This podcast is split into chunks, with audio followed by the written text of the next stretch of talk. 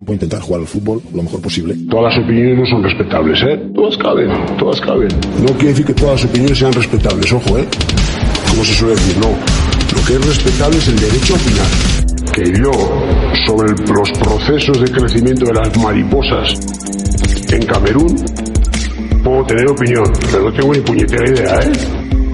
Bienvenidos a Paliques de Fútbol.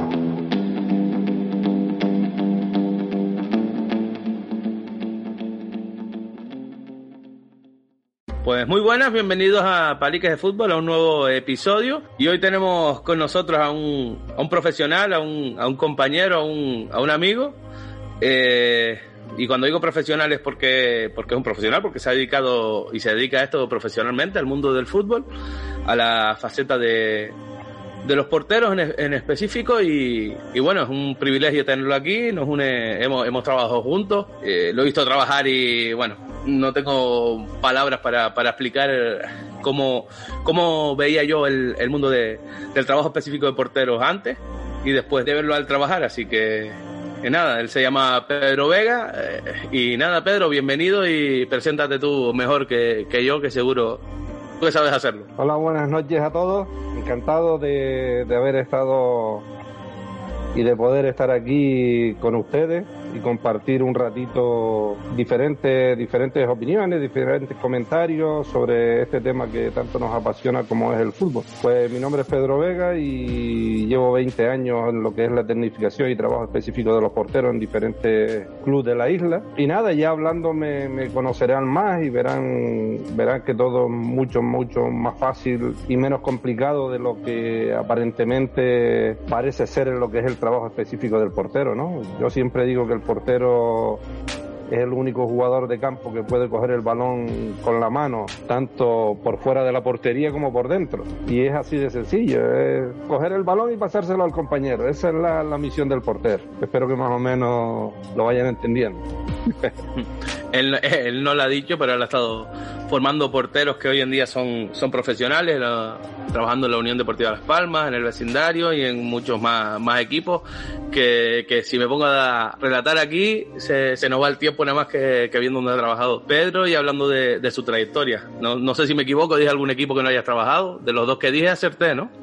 Sí, acertaste. Luego, eh, he trabajado en todas las grandes cadenas de las mejores eh, de Gran Canaria, playas de, Sotavento en Fuerteventura, Unión Deportiva Andenes, Unión Deportiva Orotava, Club Deportivo Más Paloma, Universidad de Las Palmas de Gran Canaria. Eh, aparte de los dos que tú dijiste, Unión Deportiva Las Palmas Vecindario, también trabajé en la, en la escuela de Unión Viera, en Las Palmas, el, el Acodeti, en, en muchos clubes de la isla, ¿sabes?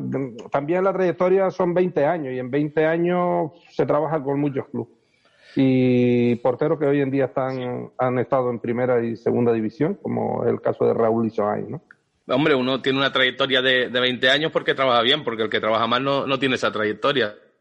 Así que ahí vemos el nivel donde, donde está. Y es una cosa que, que me ha llamado la atención desde que yo me acuerdo que, que nos conocimos en un campus que hicimos, que viniste a dar una, una ponencia y, y trabajo en campo. Y bueno, la verdad que se nota y, y me, te digo, a mí me ha cambiado la forma de ver el mundo del entrenamiento y la tecnificación de los porteros, porque de lo que se ve normalmente, bueno, pero de todas formas yo creo que eso iremos hablando según vayan surgiendo lo, los temas cuando, cuando empecemos. Así que si te parece, Pedro, te lanzo, te lanzo el tema y, y empezamos con, con lo que es el, los paliques de fútbol. Perfecto.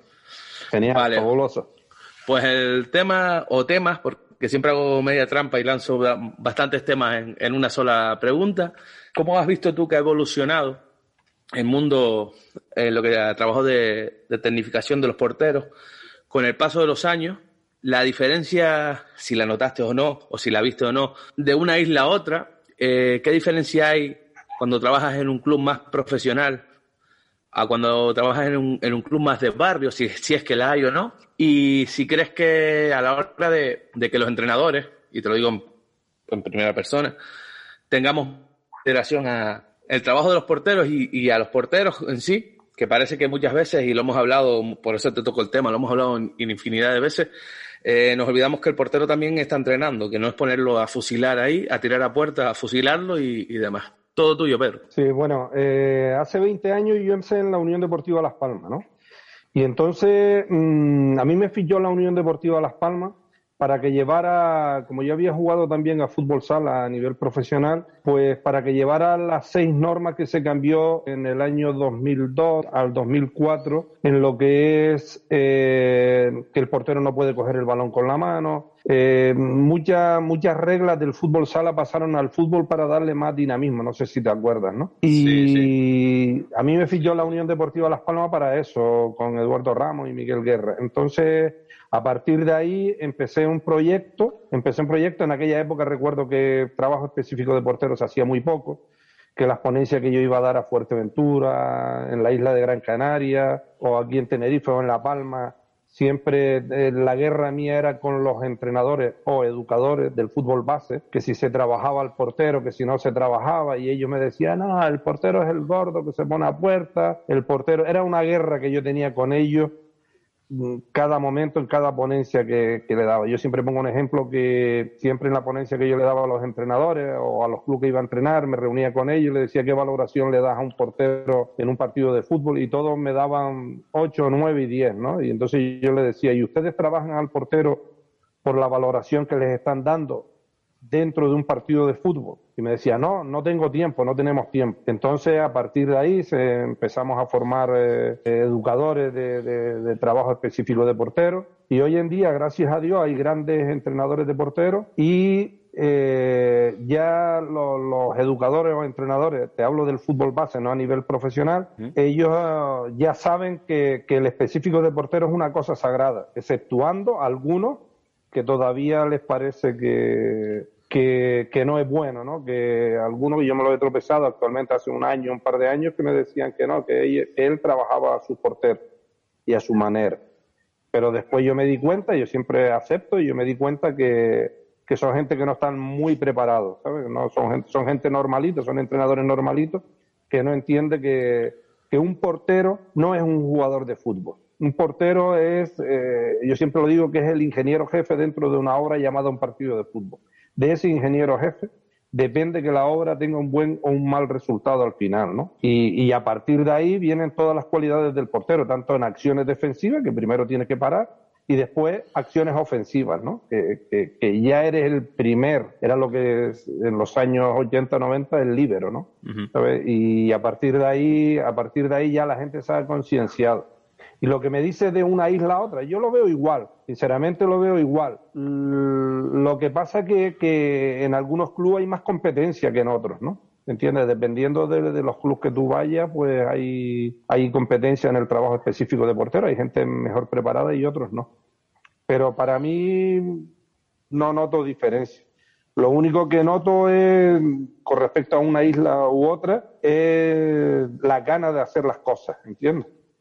Las ganas y, de, sobre todo de, tu aprendizaje, o sea, prepararte tú para después enseñar ¿no? a los porteros. Es verdad que, con los años ha, cambiado ha cambiado mucho y, es verdad que, que, yo recuerdo aquellos partidos donde sacaba el portero, se la daba se la daba a un, central, a un lateral y volvía a dársela al portero, la cogía con la mano y la verdad que, que eso fue un, yo creo que es un cambio que, que al fútbol le vino de perlas para, para, para todo, para el espectáculo, para, para el dinamismo y, y sí es verdad que lo que no sabía es que venía del fútbol sala, no, no tenía ese concepto. Sí, yo, yo había jugado, yo jugué en primera división en fútbol sala y dos veces fui campeón de España con, con un club de Gran Canaria que se llama el Club Deportivo Sumarse que todo fue un rebote venir del fútbol, los estudios, te llama Trona, te ficha y el primer año somos campeones de España y el segundo año, claro, hace 27 años de eso ya, ¿no? Y el segundo año fuimos campeones de España, tres veces subcampeón de la Copa del Rey y después estuve también aquí en Tenerife, en el Tenerife Coelca Toscal, la primera vez que subimos a primera división. La única vez, bueno, después años más tarde subí otra vez. En aquella época se llamaba Tenerife Coelca Toscar y vinimos tres jugadores, dos brasileños y subimos el equipo arriba, ¿sabes? Más con la gente de aquí. Pero eso fue una parte, fueron unos años, ¿sabes? Unos años preciosos y, muy bonitos también. Y sí, sobre todo la Unión Deportiva Las Palmas me llamó por el tema de, ¿te acuerdas que los porteros no podían coger el balón con la mano seis segundos? Que esa norma ya no se está llevando tan a rajatabla. Sí. No podía recibir el balón con los pases, mm, las acciones en dinámica en el uno contra uno, todo ese tipo de cosas. Pero claro, eso fue hace 20 años ya, ¿no? Y ahora de ahí para acá ha cambiado mucho todo, toda la historia. ¿Y qué te parece hoy en día? Eh, es verdad que, se ha avanzado muchísimo, sobre todo el, juego de pies con el portero. Y, pero yo tengo a veces la, impresión de que se le está dando a veces mucha más prioridad a que el portero juegue bien con los pies, sea un líbero o sea un jugador más de, campo, y se están descuidando muchas veces eh, acciones técnicas básicas a la hora de, de lo que tú dices, de, de iniciar el juego. No, no, tiene que ser. Yo recuerdo siempre una, una de las veces que hablamos con un, con, y con un jugador que tú decías, si el portero, si el portero con la mano es capaz de llegar al mediocampo, ¿por qué no inicia con la mano y inicia con el pie? Cuando con la mano tiene muchísima más precisión. Y cosas como esas, creo que hay, que hay gestos técnicos que con la, con el beneplácito y con, con, coño, con la ganancia que tiene un equipo a la hora de, de que un jugador, que un portero con los pies sea un jugador más, o sea, sea se haya avanzado tanto. Yo creo que, que hay condiciones técnico-tácticas y acciones eh, defensivas y ofensivas que se están olvidando simplemente porque se está primando el, o, o se está primando el trabajar con, con, con, los pies. No sé, no sé cómo lo ves tú. Mira, el, el portero eh, tiene que tener tres cualidades básicas, ¿vale? Que es la percepción, decisión y ejecución. Ver, ver, decidir y hacer. Eso lo tiene que hacer en décimas de segundo, ¿vale? Eso no se adquiere en un mes, ni dos meses, ni tres meses. Eso se adquiere a lo largo de, muchos años. Eh, lo que tú me decías son modas que tiene el fútbol. En este caso yo he tenido muchas tertulias con otros entrenadores de porteros profesionales y son modas. Y dentro de esa moda, eh, ni, ni los propios entrenadores profesionales se salen de ella, ¿vale? Porque ahora mismo se está jugando de una forma que, prioriza el físico antes que, lo técnico, ¿no? Tú tienes un equipo que es muy técnico y te dice, no, es que el balón circula lento, tiene que circular más, rápido y son modas, son modas. Yo siempre lo que tú me decías, por ejemplo, un, campo de fútbol normal mide 100 metros, si lo parte por la mitad son 50 metros, si le restan los los 16 metros que mide el área, desde el borde del área a la línea de portería, 16,50, pues te quedan 34 metros hasta llegar al centro del campo. Si una cancha de balonmano mide 40 por 20, ¿cómo es posible que un portero llegue muy bien de una portería a otra de, de balonmano y, y, tú sacando con la mano no llega a 34 metros hasta el centro del campo? Eso, mm. eso es lo, lo que uno lleva a estudio muchas veces, ¿sabes? Es lo que la gente no ve muchos padres hablando del fútbol base, yo veo entrenadores que todos son, digamos, palomitas, palomita va, palomita viene, palomita va, y lo que hay que enseñarle al niño desde la base, primero son todas las técnicas, defensivas, ¿vale?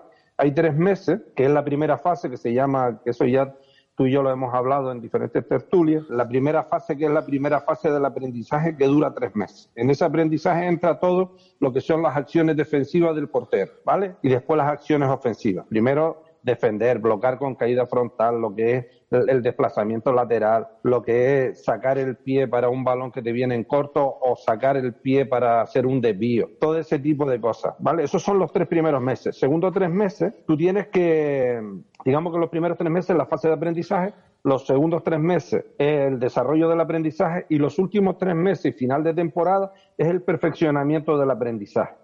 Vale, eso es lo que yo echo de menos aquí en la isla de Tenerife que los entrenadores de porteros no lo hacen. Yo no sé si porque son gente muy joven, si porque no han estudiado o porque su, su forma y su metodología de enseñar, ¿entiendes? Yo lo respeto perfectamente todo eso, ¿entiendes? Pero mmm, lo que tú me hablabas, la moda del fútbol, lo que tú dices es una moda. Yo recuerdo en los años 80 un equipo iba ganando 1-0 en la primera parte y terminaba el partido 1-0. Pero la gente en la grada sentada, aburrido, hasta que llegó un loco al fútbol español que se llamaba Johan Cruyff, que decía que él no quería jugar con portero.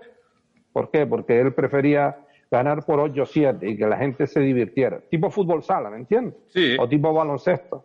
119 a 118. Y tú dices, Joder, no quedan como antes, 58 a 47. No, no, no. Ahora ya pasan de 100 puntos. Es increíble, ¿no? ¿Por qué? Porque todos ataques y todos defienden. Son modas. Es normal. Yo recuerdo en la época mía estaba el marcador central y el libro. El libro lo único que hacía era todo lo que le sobraba al marcador que estaba, al central que estaba marcando el delantero centro, lo cogía el libro, lo sacaba. Hoy en día el libro es el portero, ¿entiendes? Y se ataca con un hombre más. Pero claro, una cosa muy importante, Ancor, que tenemos que saber nosotros es que el mundo del fútbol base, los entrenadores del fútbol base, nunca pensarán como los entrenadores del, fútbol profesional, ¿entiendes? Son dos cosas diferentes. Un entrenador de fútbol profesional jamás te trabajará en el fútbol base. ¿Por qué? Porque no sabe.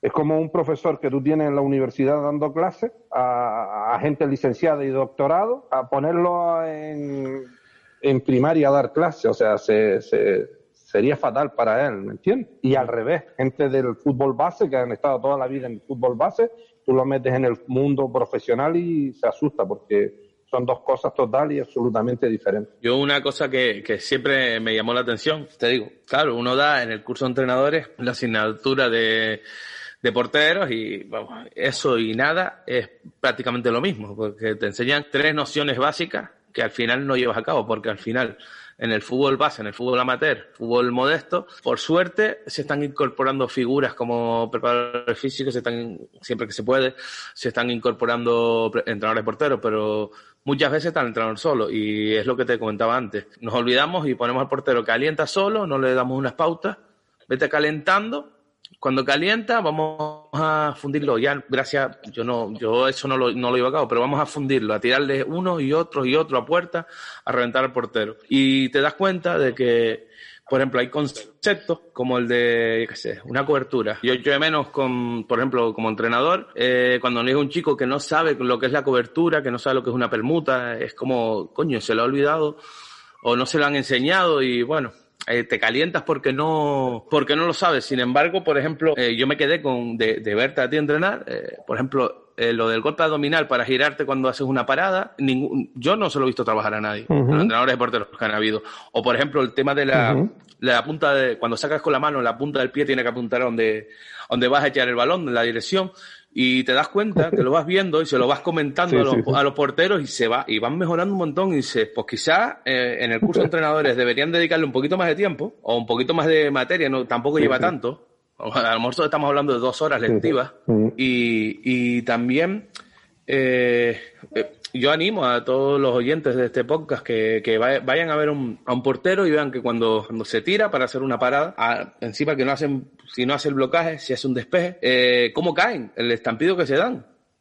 y, y yo me acuerdo de la hincapié que hacías tú de cómo había que poner el cuerpo a dejarse caer cuando era un blocaje medio, un blocaje alto, un blocaje bajo. Y yo creo que todos esos conceptos no los tenemos y no nos damos cuenta de que el portero no lo sabe si no se lo enseña. Y le pedimos al portero que caiga, se levante rápido, que se gire, que llegue una jugada. Y igual que no, le pedimos a un jugador que sepa lo que es hacer una permuta, una cobertura, un, un desdoblamiento, también creo que nos falta, a los entrenadores nos falta esa cultura, ese saber y ese conocimiento y transmitir y no poner a lo que decía, al portero a fusilarlo, venga, que ya por suerte ya se trabaja más acciones combinadas, donde el portero también a veces inicia la jugada y acaba parando, y no esas filas de, o esa hilera al borde del área a pegarle para que el portero caiga 20 veces y se levante 20 veces, y al final si le meten cuatro goles y no se tiran una porque está dolorido, nos enfadamos encima con el portero. No sé cómo lo veo, yo creo que, que lo hemos hablado varias veces y, es, es un error que cometemos gravísimo. Sí, es lo que yo te decía antes al principio, de que cada vez que yo iba a dar una ponencia, siempre, o cada vez que me fichaba, por ejemplo, la Asociación Deportiva del Huracán en Las Palmas de Gran Canaria, pues siempre yo hablaba, pues son cadenas grandes. Ten en cuenta que la Unión Viera tiene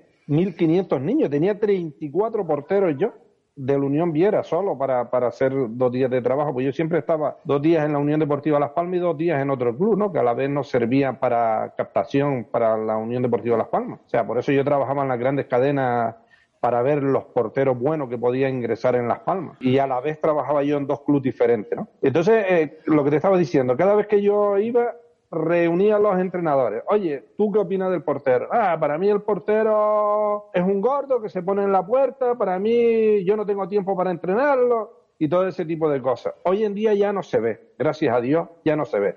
Y si se ve alguno, pues es porque no, ese chico, ese entrenador o educador, te hablo del fútbol base, no está preparado no está preparado en saber lo que es un portero. Yo en el andene mismo, entrenando, aquí en la laguna, pues tropecé con entrenadores de porteros, que me, de, entrenadores de, de, juveniles y eso que decía que, que ellos entrenaban a, sus porteros, yo me quedaba asombrado, ¿sabes? Yo digo, yo, pero si es como tú trabajar, yo qué sé, de albañil, decir, bueno, yo tienes un peón y tú dices, no, no, yo hago de albañil de peón. Digo, pues macho, pues tira para adelante. Hoy en día he visto que esos entrenadores no han llegado a nada y yo tampoco los conocía, ¿no?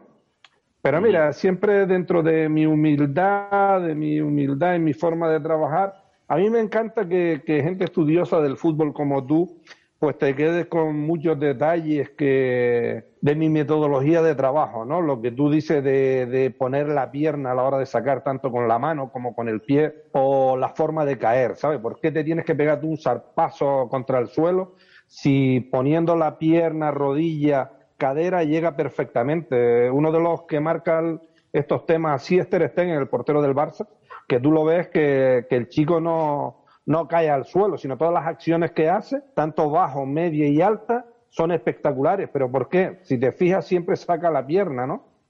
O sea, para un desvío largo al palo, pues la pierna en diagonal hacia adelante más larga y te impulsas con el pie, con el pie hacia la zona que te vas a tirar, ¿no? También hay que tener en cuenta una cosa, ¿vale? Eh, eh, los tipos de, de césped. El césped artificial, el portero tiene una metodología de trabajo diferente al del césped natural, ¿eh? ¿vale?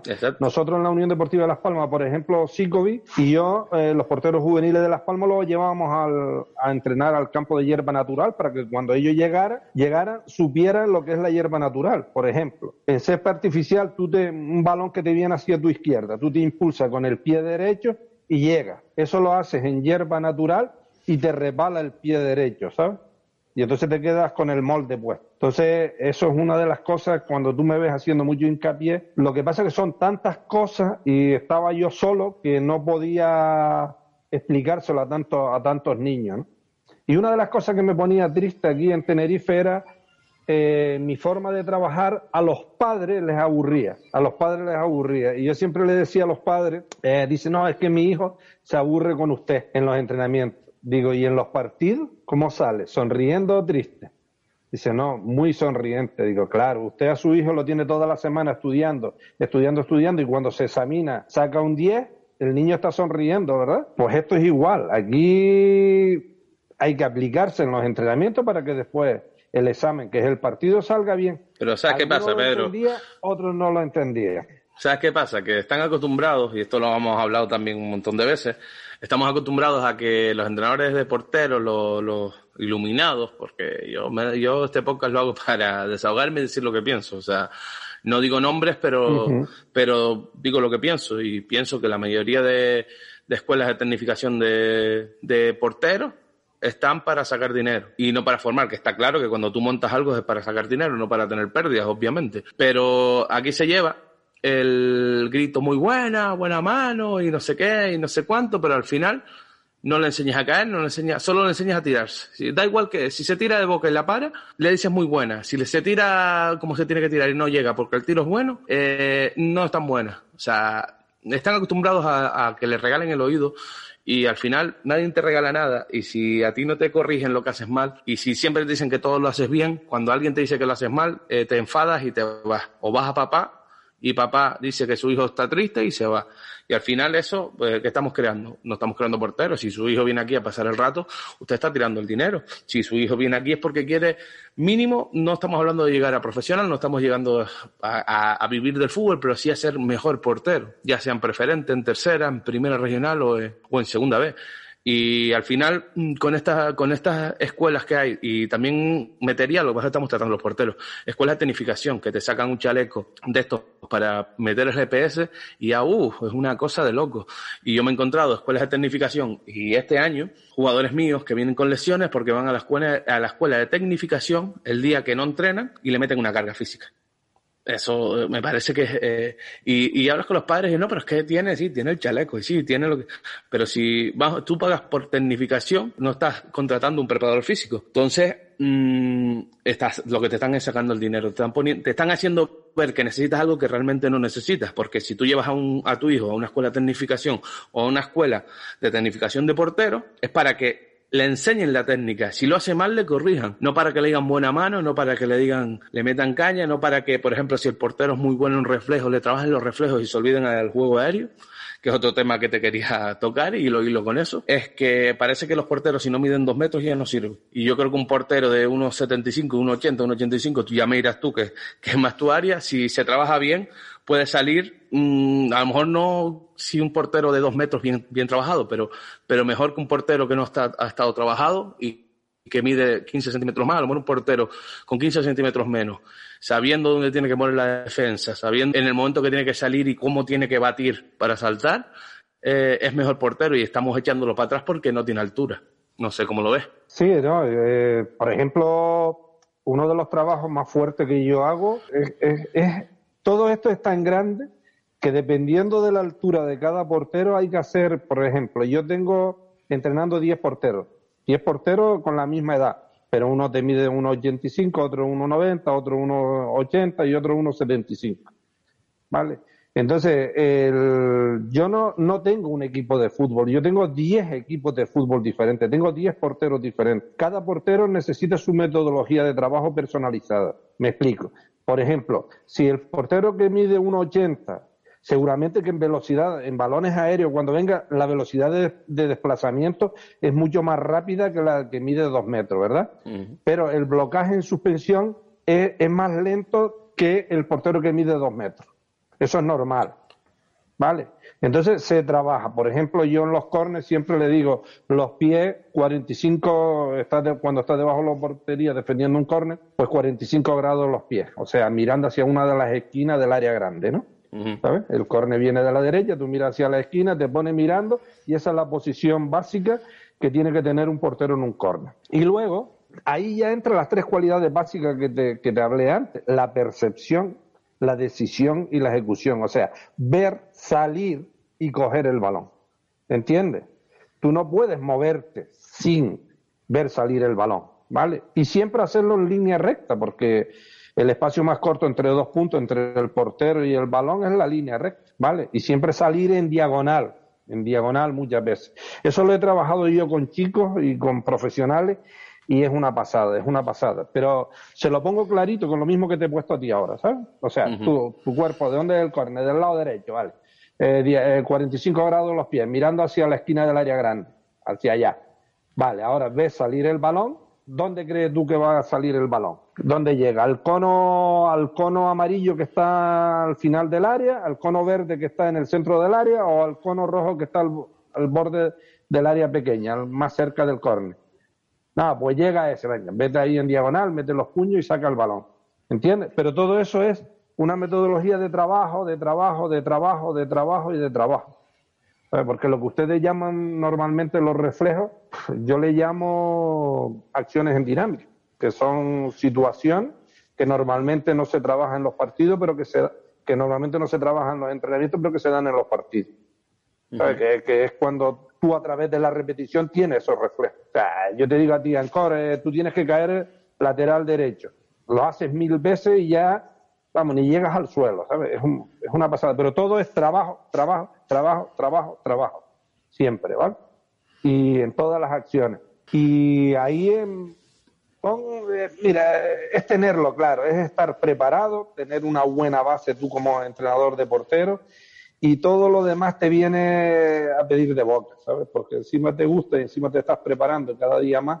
Bueno, pues yo creo que con esto ya has resuelto más que más, más de, de, lo que te había propuesto, así que yo creo que lo justo es que, que seas tú el que me lance ahora el tema y, y me toque a mí argumentar y después debatir un poco y, y seguir para adelante con esto. Así que todo tuyo, Pedro. Eh, mi tema hacia ti, te voy a hacer la misma pregunta que tú me hiciste a mí, pero en el lado, en el lado opuesto.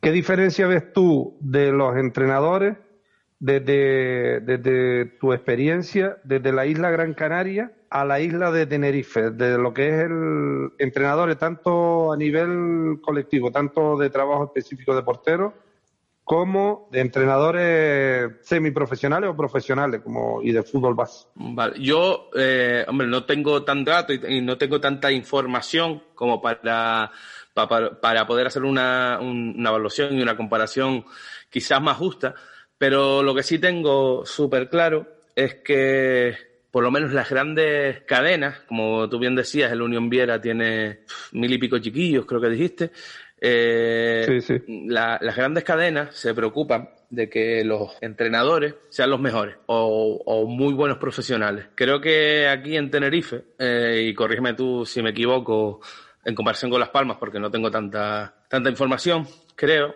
que el concepto que hay aquí es que, que el trabajo de entrenador en fútbol base la puede hacer cualquiera y que cualquiera vale para entrenar a, a- a niños. Igual que un, error, porque en tu caso sí fue así, pero no tiene por qué ser así. eh, eh, los porteros, el que ha sido portero, entrenar porteros, ¿no? A lo mejor no sabe transmitir, a lo mejor no sabe transmitir, igual que el que ha sido jugador no vale para ser entrenador, porque no sabe transmitir, no sabe enseñar. Eh, muchos problemas que hay en el, en el fútbol viene- vienen por eso. Y, y yo considero, o creo, y tengo entendido, que hay una mejor ya no vamos a hablar de remuneración, que también al final uno debe cobrar por lo que sabe y cómo sabe transmitirlo. No, no es lo mismo que el otro día con, con Vicente. Estábamos hablando, Vicente estuvo en uno de los podcasts, es un experto en comunicación no verbal y está aplicado al fútbol. Y él decía que, claro, si él lo cogía un, él lo cogían y le decían, hazme un pan, él decía, joder, ¿cómo voy a hacer un pan? Eso es súper difícil. Sin embargo, llega un panadero y le decía, pero ¿cómo va a ser difícil si yo te hago un pan en, en un momento? Pues porque está capacitado su profesión, está formado y está... Pues esto es igual. Si tú pones, y yo tengo un caso muy cercano, y no sé si lo dirá, y si lo dirá, pues él no tiene la culpa.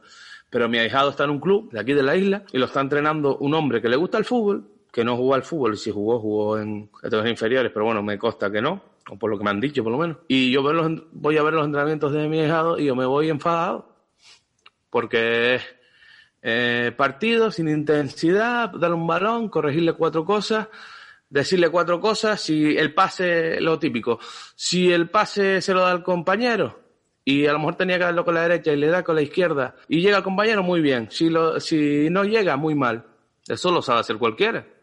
Entonces yo considero, y creo que la gran diferencia es que un entrenador, por lo que tengo entendido, se le da mucha importancia a quien forma a niños. Y aquí no, aquí se da importancia a ver a quién le puedo coger que me cobre menos o nada. Y partiendo de esa base, después queremos que cuando lleguen a, a edades de competición tengan adquiridos mil cosas que no tienen adquiridas y que ya son, ya son muy difíciles de, de que el chiquillo las entienda. Eh, tan sencillo como un control orientado, tan sencillo como lo que estábamos hablando. Eh, yo me acuerdo de, de un, no voy a decir nombres, un chico que tú entrenabas en Arafo que al final eh, te siguió a ti por donde tú fuiste, porque aprendía y le dabas caña. Yo me acuerdo que le dabas muchísima caña a ese chico, pero él quería estar contigo porque aprendía. Sin embargo, yo tuve otro entrenador de portero que fue un desastre, fue un desastre y me pasó la misma situación. Al final tuvimos que quitarlo de en medio porque él, un día a la semana, tenía un día a la semana para ha- hacer específico con los porteros. Y a- una vez a la semana, o una vez al mes, perdón, se los llevaba a correr para hacerle cardio. Que tiene que hacerle cardio un entrenador, un, entrenador de, porteros, un- en vez de aprovechar esa, esa semana para, para hacer tecnificación. Pues yo creo que la diferencia es esa, que la principal diferencia es que en las grandes cadenas se le da, están los que consideran los mejores entrenadores. Y me imagino que eso sí que no lo sé, intentan remunerarlos de la manera más correcta o más ecuánime al trabajo que hacen para que estén ahí. Porque está claro que a todos nos gustaría estar en un tercera división, en un segunda B, segunda, primera, llegar al fútbol titulación, para eso tenemos y probablemente conocimiento tengamos, pero no tenemos la experiencia. Y, y- pero, pero para entrenar a niños tienes, o para entrenar a, o para formar, y tú usas mucho la palabra educador, que también es, y es muy importante, para educar y formar jugadores jóvenes, eh, tienes que tener alguna eh, aliciente. Si no es económico, pues por lo menos sentirte respetado. Y es otra cosa que aquí eh, no se lleva. O sea, aquí eh, Sí, eso, eso, eso es verdad lo que tú dices. Por ejemplo, yo siempre ponía la imagen, eh, o sea, los padres desde un principio quieren que su hijo sea el mejor. Y ellos no ven ni al portero suplente, ellos no ven ni al portero suplente, ellos ven a su hijo, y su hijo, y su hijo, y su hijo, y su hijo. No ven ni lo que tú te esfuerzas. ¿Vale? Eh, lo que tú hablabas es verdad. No porque un señor haya nacido en Inglaterra es un buen profesor de inglés aquí en España. A lo mejor hay un chico que nació aquí en España y que se preparó bien y, es catedrático y, y da hasta clase mejor que el que nació en Inglaterra.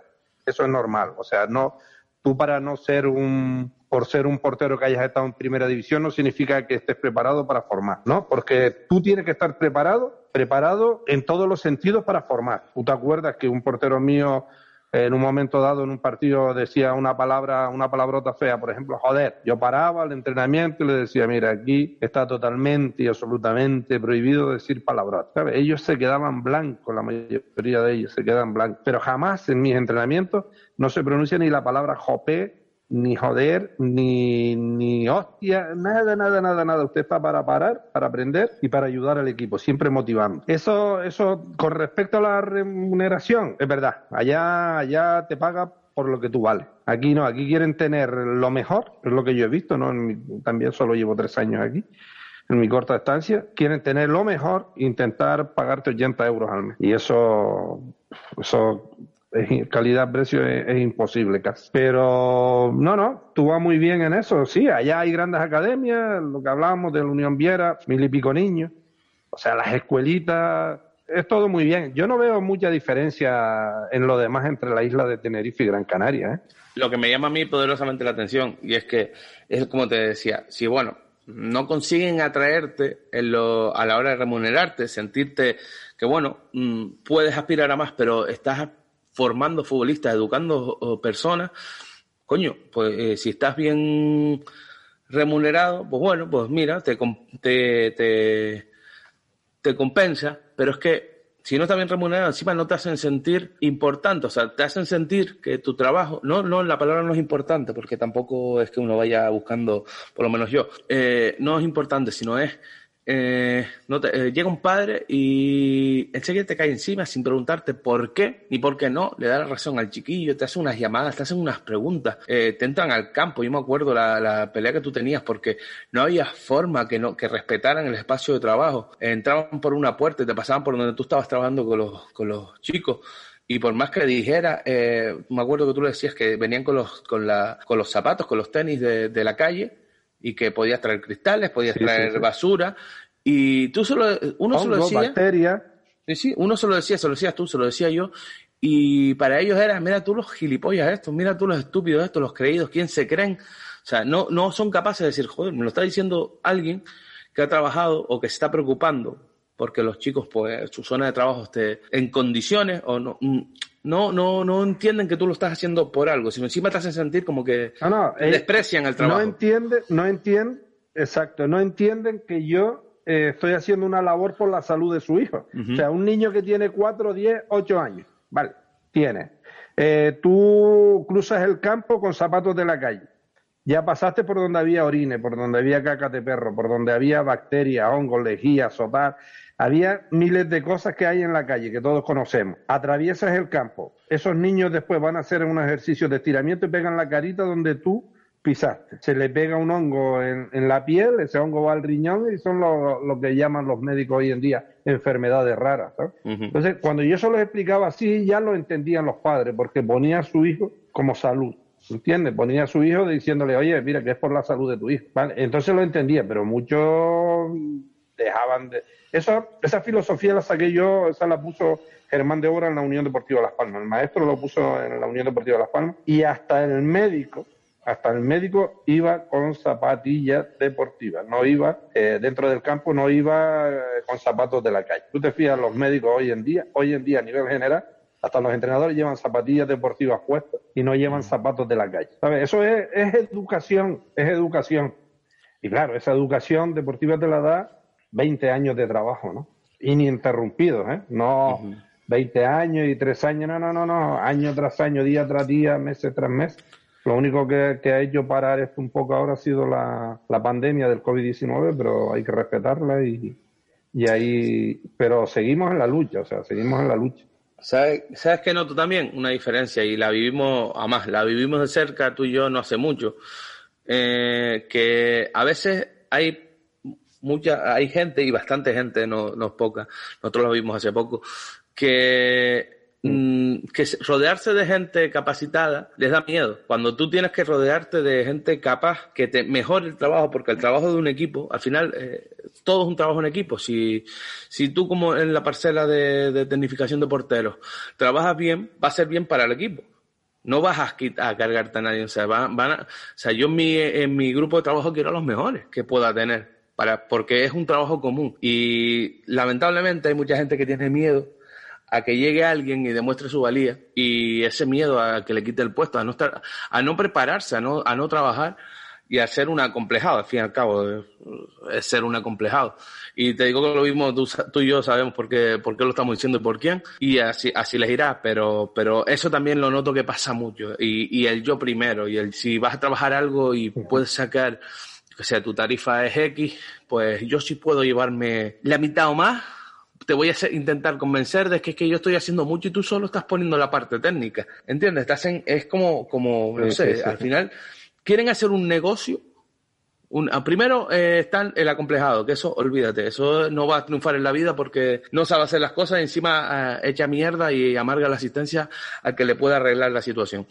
Pero después el que quiere hacer un negocio y, quiere ganar, quiere ganar más que tú, hacerte ganar a ti menos y hacerte sentir de que tú solo pones, o sea, tú solo haces la parte técnica, la parte profesional. O sea, eh, por eso no funcionan las cosas. Por eso no funcionan los clubes, por eso no funcionan las escuelas aquí y por eso no, no, date cuenta que nosotros teníamos una norma, donde quiera que íbamos, eh, que era la de, la de la higiene que va un poco acorde con lo que tú estabas comentando de, de, de, la, de los zapatos, de los tenis, de la, de las zonas de trabajo y tal. Eh, es fundamental y te lo dice todo el mundo. Es que debería ser obligatorio ducharse después de un entrenamiento y que las instalaciones estén bien para ducharse, para salir. Eh, es una medida de higiene. Yo me he tropezado con padres cuando nosotros poníamos la normativa, se enseñamos que salvo que hubiera algún problema de salud, algún problema del niño, que tuviera algún problema psicológico, que, oye, cada niño es un, un mundo y hay que tenerlo muy en cuenta. Que, que los niños después de los partidos se tenían que duchar por higiene y por, por educación eh, sanitaria, vamos a decirlo. Y yo recuerdo padres decirme, no, hoy que no se duche porque tenemos prisa porque vamos a una comida, a un cumpleaños, y te va a llevar al niño apestando. O sea, no mejor que se duche, que tarda cinco minutos, que es una excusa porque si tarda cinco minutos, va a llegar cinco, minutos tarde con tu hijo duchado. Incluso nosotros, me acuerdo que nosotros llegamos a un acuerdo, oye, si se tiene que ir antes, me lo dice, le quito los últimos cinco minutos, sobre todo niños de fútbol 8, fútbol 7 en aquel momento, eh, que podían entrar y salir. Pues mira, yo organizo los cambios para que el niño se vaya diez minutos, los últimos diez minutos no los juegue, se duche y se va duchado, se va con higiene, con una cierta educación. Y todo eso, hay muchos que te, te buscaban mil pegas para que tú no lo llevaras a cabo. Y oiga, que yo le estoy haciendo a usted un favor con su hijo, creándole unos hábitos que son saludables, que yo me encontrado regional que han ido a jugar a otra isla y no se han duchado y hay que coger una guagua, ir a comer y coger un avión y no se duchan. Y, regionales que baja, que se te suben en el coche y dicen, oiga, pero usted no se duchó. No, no, que yo me ducho en mi casa. ¿Cómo vas a ir a jugar aquí al sur, siendo la capital, a ir a jugar al sur? No te vas a duchar y te voy a traer yo apestando en el coche hasta Santa Cruz tres cuartos de hora de trayecto porque usted no se ducha, porque se ducha en su casa, usted es un guarro. Y usted no le han una educación de higiene. Pero todo eso está mal visto, por eso te digo que, y al final cuando entran eh, los padres, yo ahora pues a veces yo creo que es una parte buena de que los entrenamientos no puedan hacer los padres en muchos campos. Es una tranquilidad para los entrenadores, pueden trabajar con los niños. ¿Qué pasa? Que tienes que tener profesionales. Si tú tienes un canchan pues ya yo, a mí me preocuparía dejar a mi hijo con alguien que no está preparado para entrenar y que yo no veo lo que le está haciendo. Pero si, si hay un profesional, como te digo que tengo entendido que allá pues lo cuidan más, eh, bueno, pues el niño va a entrenar, lo, dejo en la puerta, lo recojo en la puerta, no como en el colegio no hay ningún tipo de problema, pero aquí no hay esa cultura, no existe, es como, ¿cómo voy a dejar el niño? ¿Cómo, cómo que, cómo vas a dejarlo? Como lo dejan en el colegio, no sé, no sé, es, mi punto de vista y creo que, que, al final es, una cultura. Yo también tuve la suerte esa de, de estar en grandes academias que, que, se seguía esa cultura, lo que tú llamas cultura, que yo llamo educación cívica, social y deportiva. la higiene, vamos, eh, cuando tú estudias una carrera te, te, te habla de la asignatura lo que es seguridad e higiene en el trabajo. Esto es igual, seguridad e higiene en el deporte. ¿Eso por qué? Porque si tú no te duchas y, y tú tienes un hongo, me lo pegas a mí. Ya lo hemos visto ahora mismo con el COVID-19. El COVID-19 nos ha dado a nosotros una directriz que si queremos ser, ser mejores preparados todavía. Es lo que yo te decía a ti, los padres cuando atravesaban el campo, cuando venía a cruzar al niño eh, de, una esquina del campo a otra por no pasar por, por fuera. Vale. Yo le hablaba de esas enfermedades raras y tal, mira, llegó el COVID después. Yo creo que muchos padres habrán pensado, coño, este hombre eh, decía una serie de cosas porque, porque, mira, es realidad que puede ocurrir. Y lo mismo te pasa a un tío que no se duche. Yo también tuve profesionales al lado mío que no se duchaban, ¿sabes? Y tú decías, no me fastidie, eh, hasta que llegaba al hotel. ¿Cómo va a ser eso, muchacho?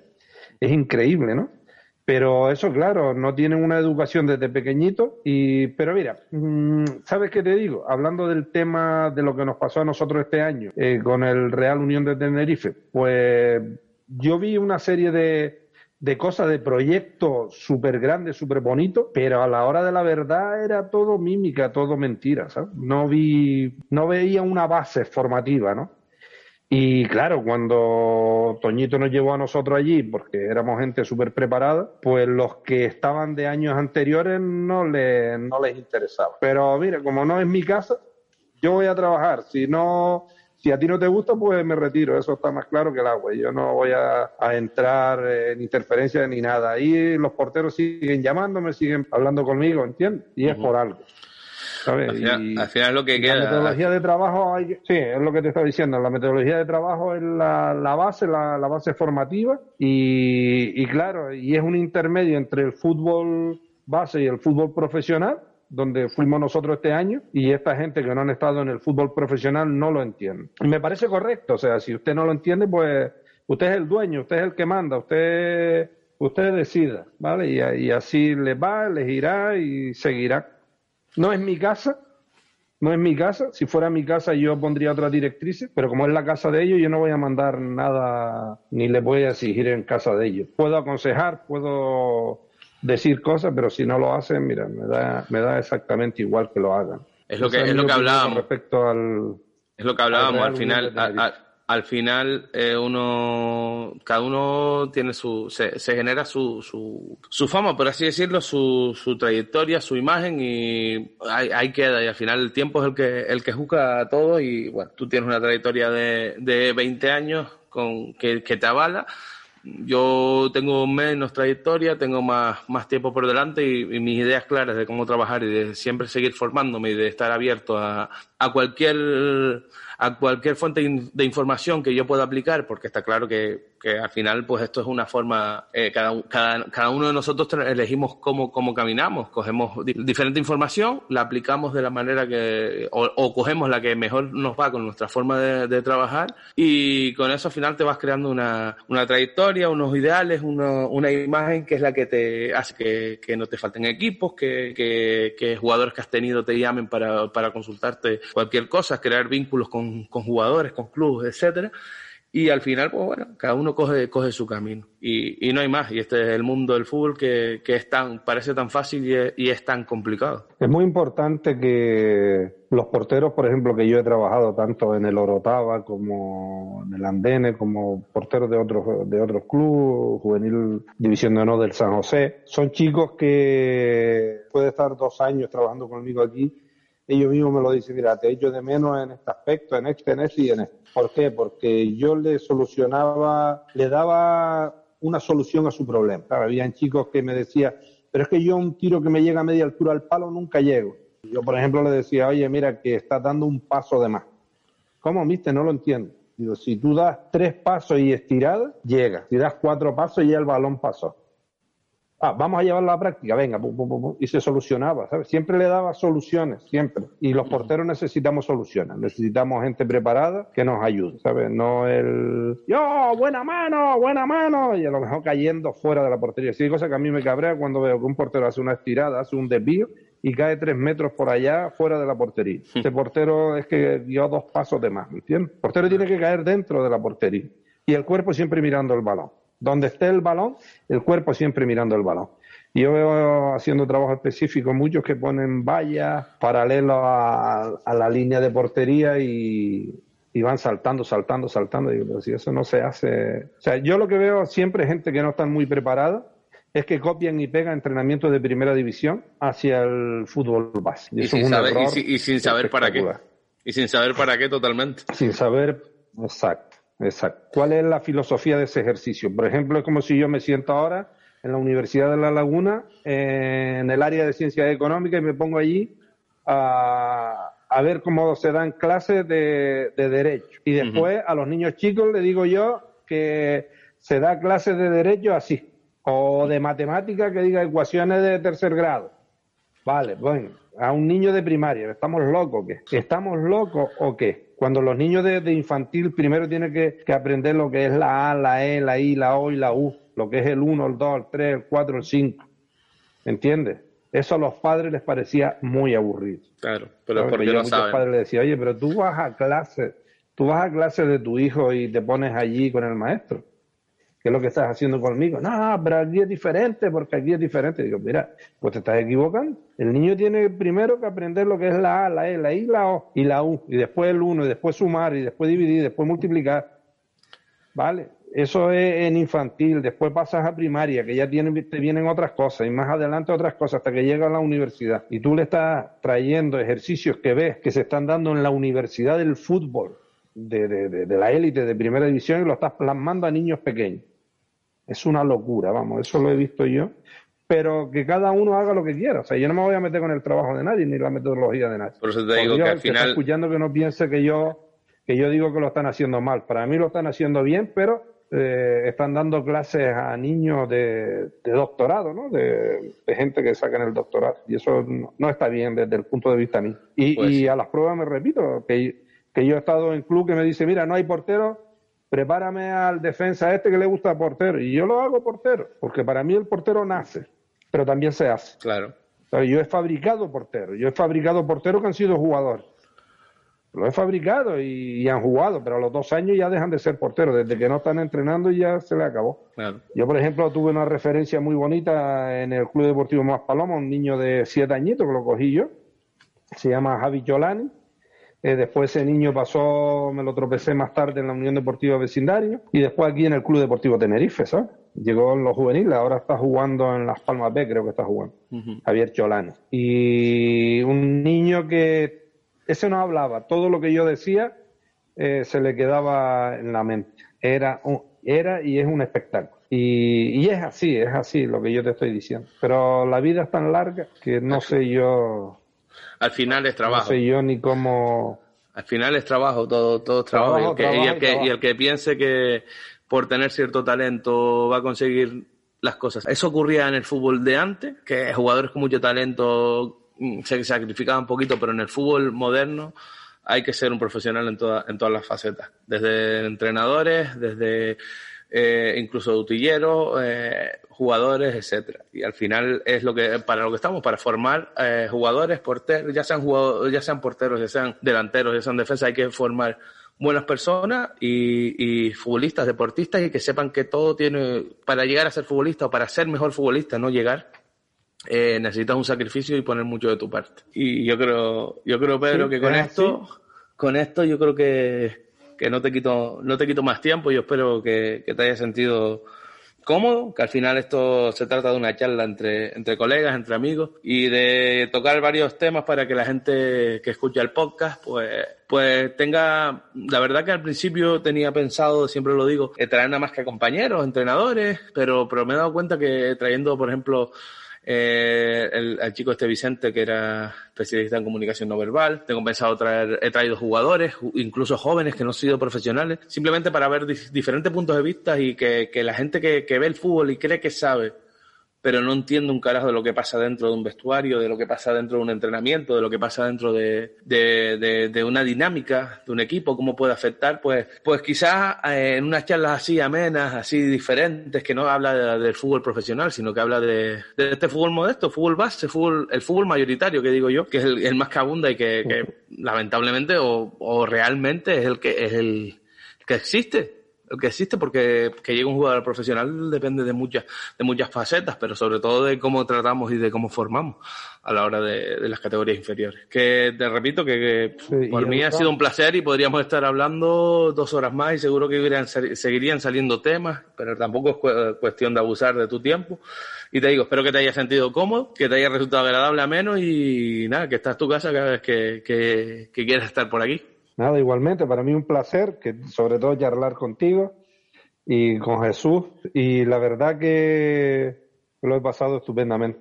Estupendamente, aclarando conceptos y, y siempre con humildad y respeto hacia todos. Y es lo más bonito de la vida, porque todos salimos de un sitio desnudo y llegaremos desnudos a él. Y entonces, pues lo mejor es compartir, compartir lo mejor de tu vida con la gente que te toca vivir en estos 100 años, 100 años que nos toca máximo vivir en la vida. Si me toca unos años contigo, pues genial, fabuloso. Y con los demás.